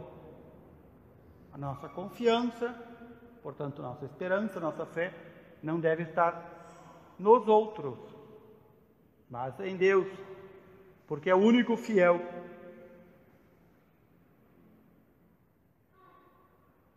A esperança nos dá alegria, a felicidade e o conforto. Graças, porém, sejam dadas a Deus que nos dá a vitória por nosso Senhor Jesus Cristo. Por consequência, meus amados irmãos, sede firmes e inabaláveis, aplicando-vos cada vez mais à obra do Senhor. Sabeis que o vosso trabalho no Senhor não é em vão. Olhem aí, a necessidade de fazermos não só as obras de misericórdia, as obras de caridade, mas as obras em nós mesmos, sem o qual Deus não pode dar a vitória a ninguém. Eis uma verdade, isso da primeira carta aos Coríntios. Eis uma verdade absolutamente certa e digna de fé. Se nos afadigamos e sofremos ultrajes, é porque pusemos a nossa esperança em Deus vivo, que é o Salvador de todos os homens, sobretudo dos fiéis. Se nós nos cansamos, sofremos ultrajes, sofremos o deboche, é porque a nossa esperança está em Deus. Deus que é vivo, Deus que não é uma lenda, não são os deuses deste mundo, não são as coisas deste mundo, não são o nosso Deus. Portanto, se nós colocamos nele a nossa esperança, todo o cansaço, todo o sofrimento, toda a perseguição não significa nada.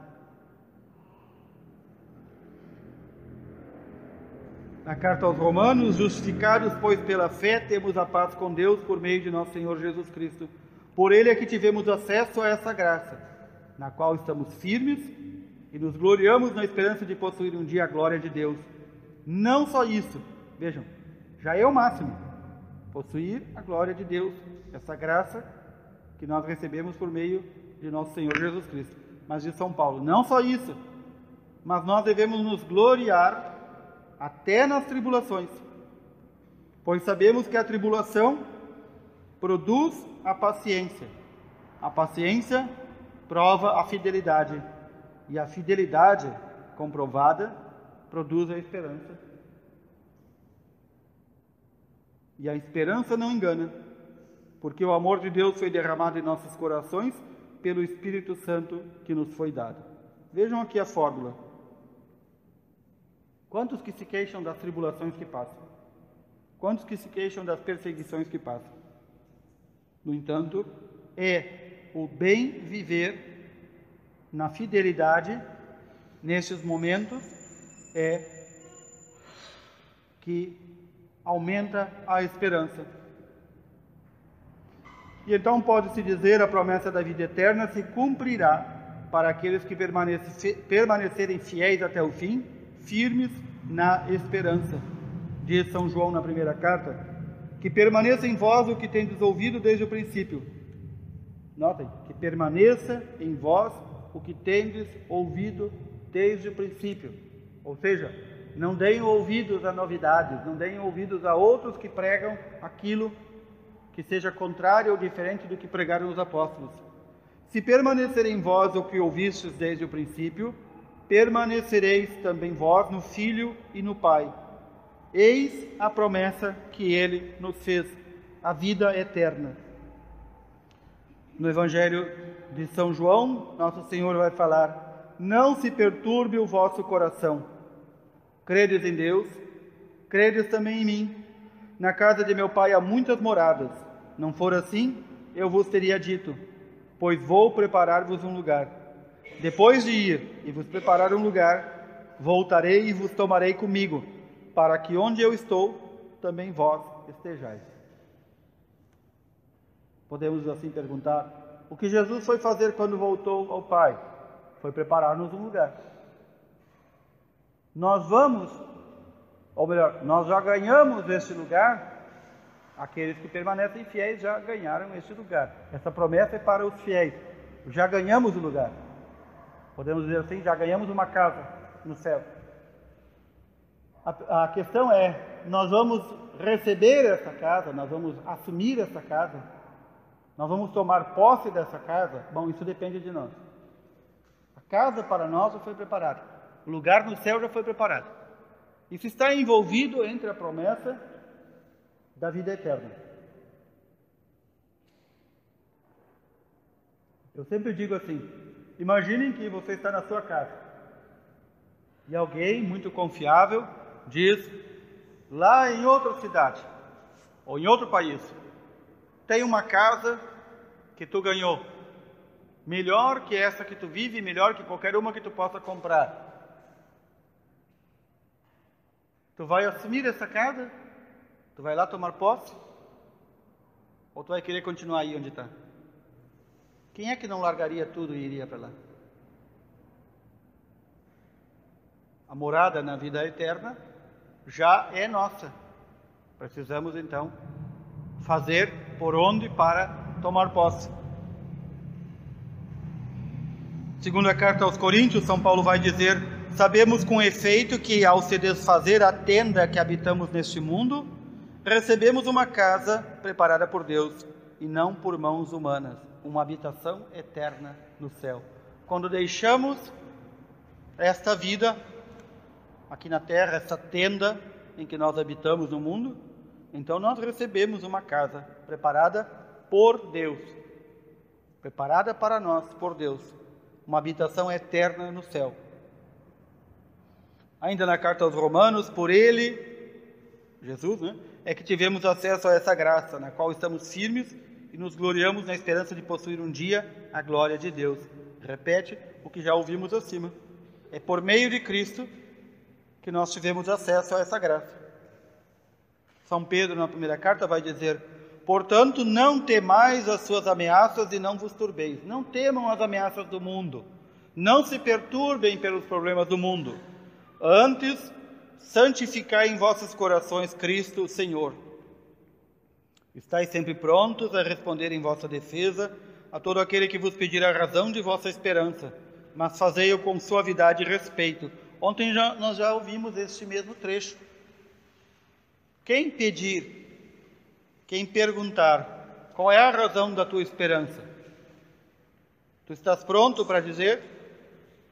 ou ainda as ameaças e a perturbação do mundo são capazes de te afastar dessa esperança ou de negar essa esperança.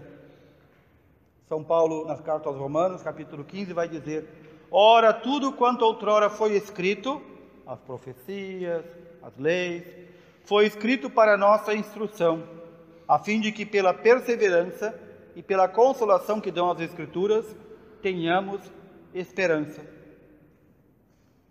Está dizendo, a palavra de Deus é fonte para nos consolar e fazer com que a gente persevere.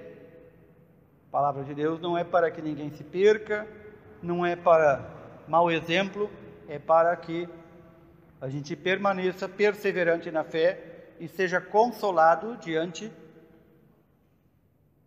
das adversidades da vida. Por isso a palavra de Deus merece todo o nosso carinho, nosso respeito, nossa veneração, porque através dela Deus nos fala.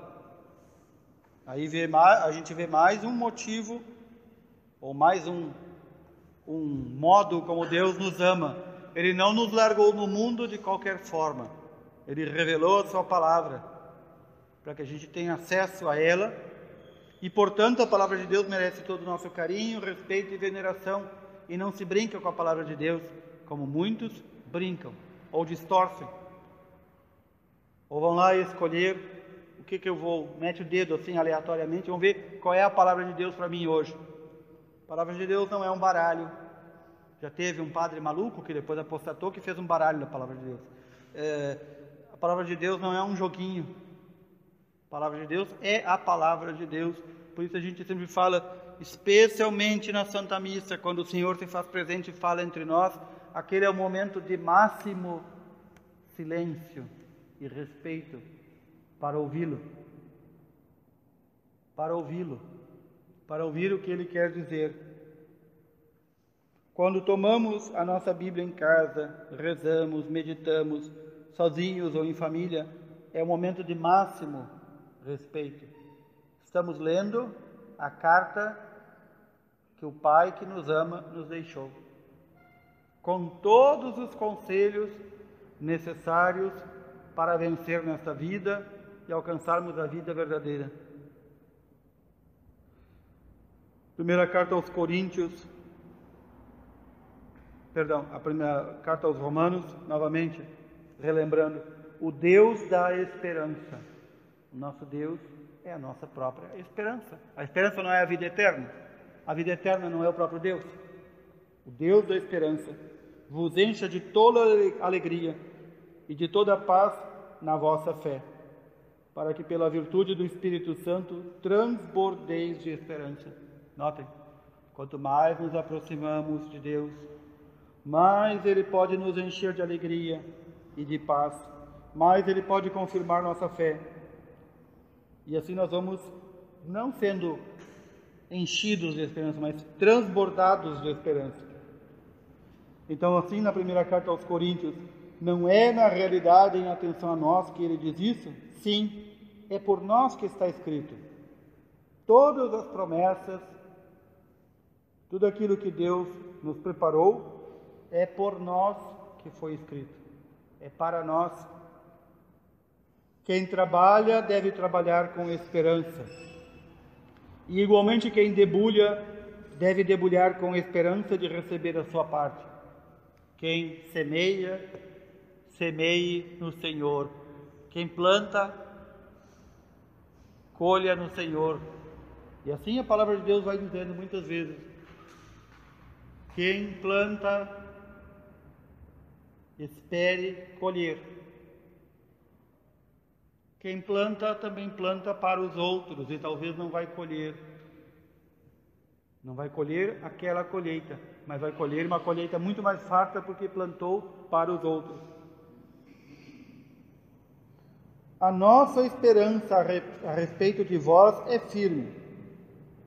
Sabemos que, como sois companheiros das nossas aflições, assim também o sereis da nossa consolação. Muita gente vê o testemunho dos santos, como aqui São Paulo está dizendo, e acha muito bonito, mas nós somos companheiros dos santos, aqueles que já estão no céu, não só na esperança.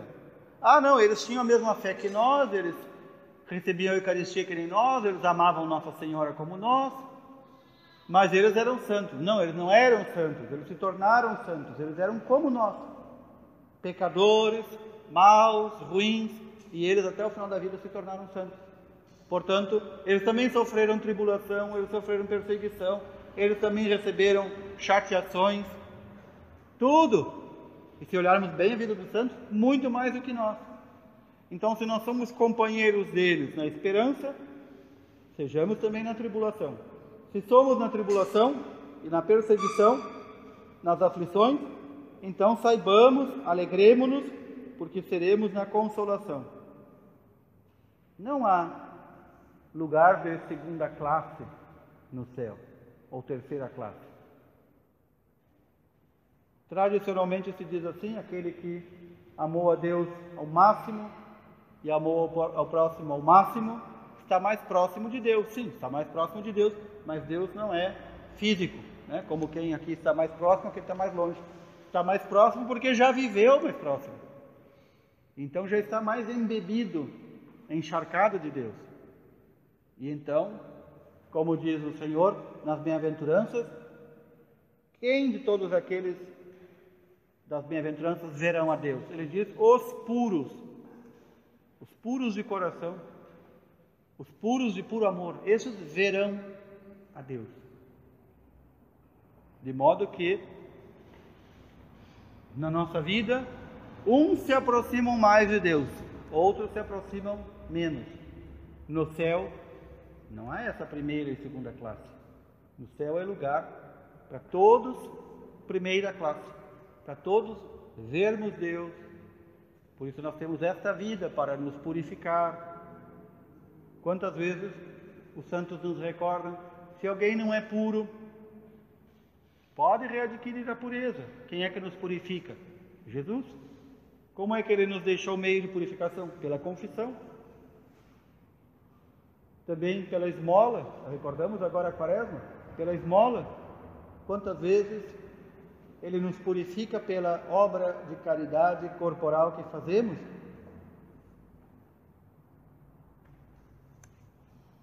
Então aqui sugiro algumas práticas.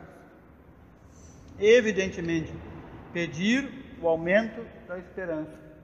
Pedir a quem? A quem pode nos dar. Rezar diariamente o ato de esperança. Ontem eu falava do ato de fé, que muitos certamente não conheciam. Também há uma oração chamada ato de esperança. Aqui está esta oração. Podemos rezar ela junto agora. Eu espero, meu Deus, com firme confiança, que pelos merecimentos de meu Senhor Jesus Cristo, me dareis a salvação eterna e as graças necessárias para consegui-la, porque vós, sumamente bom e poderoso, o haveis prometido a quem observar fielmente os vossos mandamentos, como eu proponho fazer com o vosso auxílio. Amém. É outra oração para sabermos lá de dentro do nosso coração. O que diz? Espero com firme confiança. Em que? Nos merecimentos de nosso Senhor Jesus Cristo. Tudo aquilo que Ele nos mereceu pela sua vida, sua paixão, sua morte e ressurreição. Que Deus, por causa disso, nós ouvimos toda a Sagrada Escritura aqui falando disso, por causa disso, por causa dele, é que nós recebemos a promessa da vida eterna. Então, Deus me dará a salvação eterna e as graças necessárias para consegui-la, necessárias para consegui-la, pelos merecimentos de meu Senhor Jesus Cristo. E por quê? Também porque Deus prometeu e Ele cumpre as suas promessas. E prometeu a quem? A quem observar fielmente os vossos mandamentos. E então, nós somos capazes de cumprir fielmente os mandamentos Sim, somos. Deus não dá ordens e não exige algo que está acima das nossas forças. Mas nós temos a concupiscência, nós temos a inclinação ao mal, nós temos a inclinação à preguiça, nós temos a inclinação a tantas coisas ruins. E então eu peço o auxílio de Deus para cumprir até os vossos mandamentos, para ter força de perseverar. E então aqui uma última prática, revisar em minha vida como está o cumprimento do primeiro mandamento. Notem que o primeiro mandamento está muito ligado à promessa da vida eterna e à esperança que nós depositamos nela. Já explico. Está no Catecismo da Igreja Católica, parágrafo 2086. O primeiro preceito abrange a fé, a esperança e a caridade. Com efeito, quando se fala de Deus, fala-se de um ser constante, imutável, sempre o mesmo, fiel, perfeitamente justo. Daí decorre que nós devemos necessariamente aceitar suas palavras e ter nele uma fé e uma confiança plenas. Ele é todo-poderoso, clemente infinitamente inclinado a fazer o bem quem poderia deixar de pôr nele todas as suas esperanças? E quem poderia deixar de amá-lo, contemplando os tesouros de bondade e ternura que ele derramou sobre nós? Daí esta fórmula que Deus emprega na Sagrada Escritura, quer no começo, quer no fim de seus preceitos. Eu sou o Senhor. Assim Deus começa, cada um dos seus preceitos. Ouve Israel, eu sou o teu Senhor. Eu sou o teu Senhor. Amarás o teu Senhor Deus sobre todas as coisas, com todas as tuas forças, com toda a tua alma, com todo o teu sentimento e com todo o teu amor. Eu sou o teu Senhor e não há outro. Ele sempre diz isso. Eu sou o teu Senhor. Portanto, a confiança neste Senhor é que faz com que a esperança vá crescendo. Por isso, o cumprimento do primeiro mandamento. A pessoa vai uma vez na missa, não cumpre o primeiro mandamento, porque ela não vai todo domingo, e não cumpre nem as suas orações diárias, e aí ela chega lá na igreja e estão cantando: Eu confio em nosso Senhor, com fé, esperança e amor. E acha bonito. Que bonitinho aquele cantinho. Sai cantando a semana inteira. Eu confio em nosso Senhor. Ou então lá na renovação do batismo, fiel, sincero, eu sempre quero a Jesus prometer meu amor. Mas aquilo é um samba canção para ela, nada mais. É um repeteco que ela repetindo, mas não ouve o que está cantando.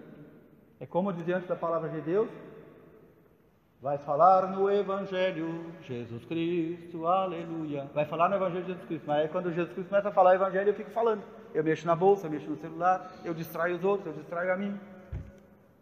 Nós não ouvimos o que nós estamos falando. Nós não prestamos atenção na promessa que nós fazemos. Nós não nos colocamos diante da verdadeira constância que é o amor de Deus. Como é que nós, sabendo intelectualmente que Deus nos ama tanto, nós não amamos a Ele? Então aí temos que pedir também que aumente o amor em nós. Amor a Ele, não as coisas deste mundo. E aí a gente pode transbordar nessa esperança, transbordar nessa fé. Mas tem que fazer isso. A gente não tem que lembrar os outros, tem que lembrar a gente, a nós mesmos. Lembrar, lembrar, lembrar, lembrar. Como dizia antes São Felipe dizendo, Senhor, eu te prometo isso, isso, isso, que me ajude, que a tua graça. E logo em seguida diz, Senhor, não confia no Felipe porque ele vai te trair. Nós somos assim. Senhor, me dá força porque senão eu vou te trair. Eu vou te abandonar de novo. Em muitas igrejas, antigamente, havia a imagem do Cristo levando a cruz, o Senhor dos Passos, e lá havia aquela frase bíblica que dizia: O que eu te fiz, povo meu, para me tratar assim? Ou então, aquela frase diante de Nossa Senhora das Dores: Vede se a dor maior do que a minha. Ou seja, as nossas dores, sofrimentos, tristezas, aborrecimentos, isso não é nada. Diante da dor do Senhor, que está glorioso diante do Pai, mas permanece em sofrimento até o final dos tempos. Quando nosso Senhor, em um dos momentos em que ele aparece ao Padre Pio, ao Santo Padre Pio, ele diz: Se enganam quem pensa que meu sofrimento foi somente aquelas três horas na cruz. Ele diz: O meu sofrimento será até o final dos tempos, ou seja, até a vinda dele. O meu sofrimento será até o final dos tempos por causa da infidelidade, ele diz, dos meus ministros, ou seja, os sacerdotes, e a infidelidade deste povo que eu conquistei. Então, o Senhor, que reina glorioso diante do Pai, ainda sofre todo o nosso desamor. E cabe a nós repararmos esse amor. Pela oração, pela penitência, pela esmola, por uma vida buscando viver os mandamentos. Assim a gente vai aumentando e fortificando, solidificando a esperança que nós temos. E por que é importante isso? Porque há uma batalha. Há tempos atrás eu escrevi sobre isso na internet e alguém, catequista, me perguntou, mas eu não sabia nada disso. A gente fica pasmo com a ignorância religiosa hoje em dia, mas é, é de um nível assim. Tem gente que é dura como uma pedra. Eu dizia, no último momento, quando temos que partir desta vida, aquele que nos perseguiu, aquele que fez de tudo para que nós não cheguemos ao reino do céu, no último momento, ali na hora da nossa morte, ele vai fazer todas as tentações e jogar as últimas cartas para que nós desistamos. Basta olhar a vida de todos os santos. Todos os santos, sem exceção, na hora da sua morte, o demônio jogou as últimas cartas para que, dizendo: Tu já está condenado, tu pode perder toda a tua esperança não há esperança para ti. Deus te abandonou, tu vai comigo. A grande obra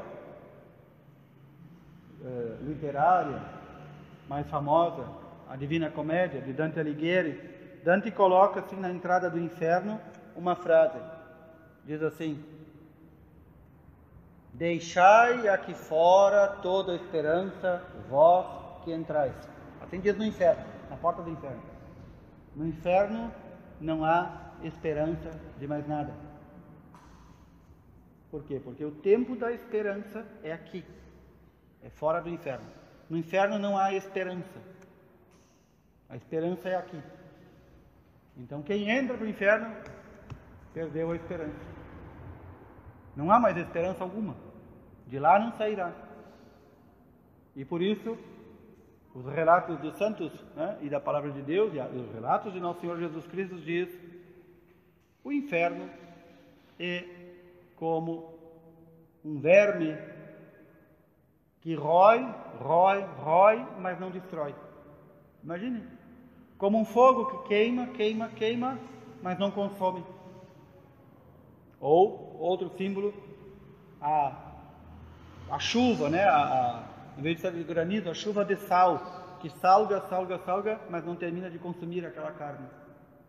Não há mais esperança. Então, o tempo de viver a esperança é aqui. No céu também não há esperança. Por quê? Porque lá a nossa esperança está presente. Então lá teremos acesso à esperança verdadeira. Aqui nós vivemos na esperança alimentada pela fé, que vai nos dando forças para continuar. E por isso devemos pedir, por meio desse ato da esperança, esta firme confiança. Cresça em nós essa firme confiança de que Deus, que nos prometeu a salvação eterna, também prometeu as graças para consegui-la. Deus não fez como aquela pessoa que eu disse: Olha, tu tem uma casa melhor que é tua, e então tu diz, eu quero tomar posse dessa casa. Bom, isso é por tua conta. Deus não fez assim. Deus não só deu a casa, preparou a casa, como diz, eu vou te dar todas as condições de tu chegar e tomar posse dessa casa. Mas a quem Deus dá as condições? A quem pede, a quem reza, a quem se propõe, a quem se coloca os bons propósitos de amar mais a Deus. Então a este ele dá todas as graças necessárias de chegar lá. Assim, nós colocamos uns pontos principais sobre a esperança